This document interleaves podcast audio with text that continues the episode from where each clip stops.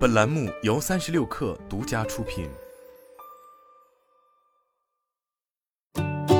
本文来自界面新闻作者程璐。八月二十五日下午五点钟，我接到了一通跨洋电话，是 Shopee HR 打来的，告诉我公司收回 offer 的通知。我的第一反应是不敢相信。周博告诉界面新闻，八月二十八日，自己本应踏上飞往新加坡的航班，但现在一切都改变了。近日，东南亚电商巨头 Shopee 大规模取消 offer 一事在网上引起热议，不少准员工在临近入职期却被毁约，其中主要包括 Shopee 在新加坡设立的岗位。和周博一样被改变人生的还有林哥，他的卖卖吐槽帖已经登顶热榜第一。对我就是那个人在机场刚下飞机，带着老婆带着狗的最惨打工人。林哥告诉界面新闻，自己也是在八月二十五号当天收到了 offer 取消通知。当时我刚落地新加坡不久，正在入境办事处排队弄材料入境。遭遇上述境况的 s h o p 准员工并非少数。周博所在的两个维权群，目前已经陆续加入超过六十人和两百人。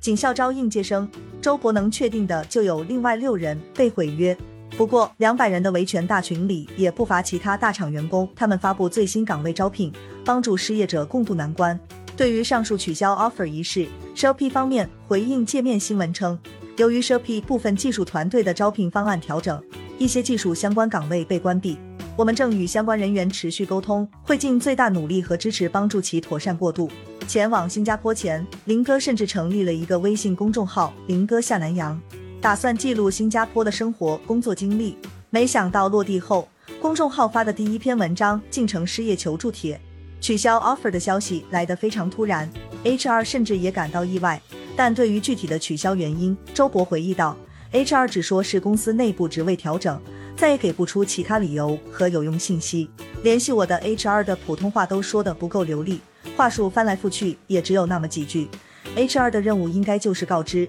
传达上层意见，并不负责扯皮。由于员工尚未正式入职，事件发生在双方订立合同的过程中。”上海荣福律师事务所的周晶晶律师告诉界面新闻涉 P 作为用工方违约，构成要缔约过失责任。除了支付违约金，公司还应当赔偿员工基于对公司的信赖所造成的损失，包括未入职产生的费用和前往入职发生的交通费、差旅费、住宿费等所有直接减少的财产。据多位采访对象确认涉 P HR 当前给出的解决方案是赔偿一个月工资，另外去往新加坡的其他金钱投入，例如机票、酒店等。也声称后续会予以报销赔偿。以周博计划去往新加坡的投入为例，机票两千块，酒店八百块，船票六百块，以及新加坡的住宿押金一千新加坡元，都已经打了水漂。在新加坡找的房子也要退租。面对周博等多位员工提出三个月工资的赔偿方案，Shopee 的 HR 回应只能尽量争取。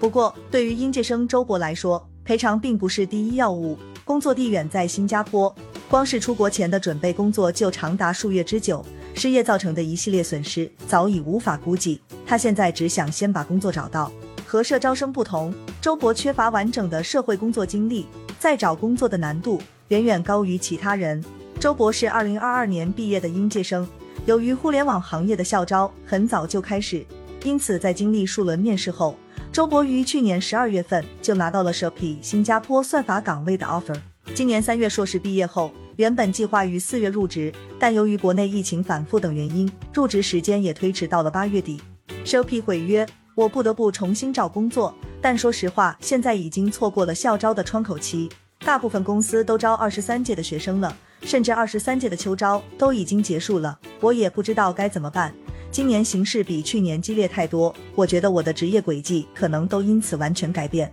周博表示。当前，全球跨境电商格局正发生动荡。就在拼多多筹备成立新跨境电商平台，对海外发动闪电突击战的时候，东南亚电商增长神话 Shopee 已经进入收缩阶段，过冬了。在问到上述毁约 offer 行为时，一位 s h o p e 内部的中层人士向界面新闻评价称，当前全球资本市场比较保守 s h o p e 也要存粮过冬。成立于二零一五年的 Shopee。依托世界上增长最快的电商所在地东南亚的人口红利，疯狂生长。在阿里的 Lazada、印尼本土电商 Tokopedia、Bukalap、越南的 Tiki，甚至全球的 TikTok 都没能占领东南亚的背景下，后发者 Shopee 依靠砸钱买流量、狂撒补贴政策已站稳脚跟。根据移动数据分析平台 APP Annie 的数据，二零二零年 Shopee 蝉联东南亚购物类 APP 年度总下载量、平均月活数、安卓用户使用总时长三项冠军。周博向界面新闻表示，他所在的二十二届算是赶上了最后的好年份，互联网行业依旧繁荣，同学们的工资开的都不低。结果仅仅一年之间就遇上了寒冬。另外，此次被毁约 offer 准员工们的一致感受是，变化出现在最新一季财报发布之后。林哥在起飞前两天还收到了 HR 的热情欢迎，结果落地就被取消 offer。八月十六日，社 P 母公司 C 公布的二零二二年第二季度财报显示，CQR 营收为二十九亿美元，同比增长百分之二十九点零，但净亏损达到九点三一二亿美元，比上年同期净亏损的四点三三七亿美元超出一倍还多。在资本市场，一年来 C 也遭遇了股价暴跌。距离二零二一年十月三百七十三美元每股的顶点，C 的股价跌幅已超过百分之八十，收入增速放缓，亏损加剧，连带着东南亚电商环境的改变，例如本地供应链与卖家的崛起，让 Shopee 也感受到了压力。今年以来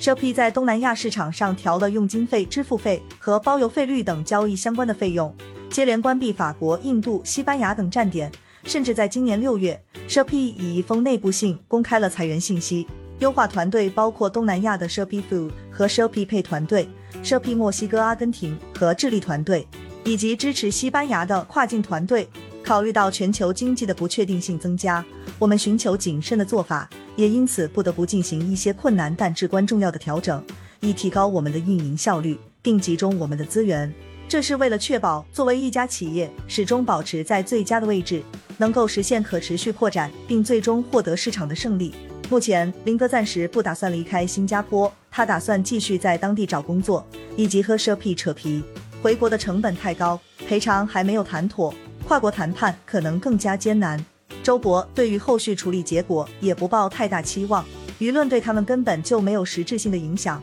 就算我再心有不甘，也没有办法。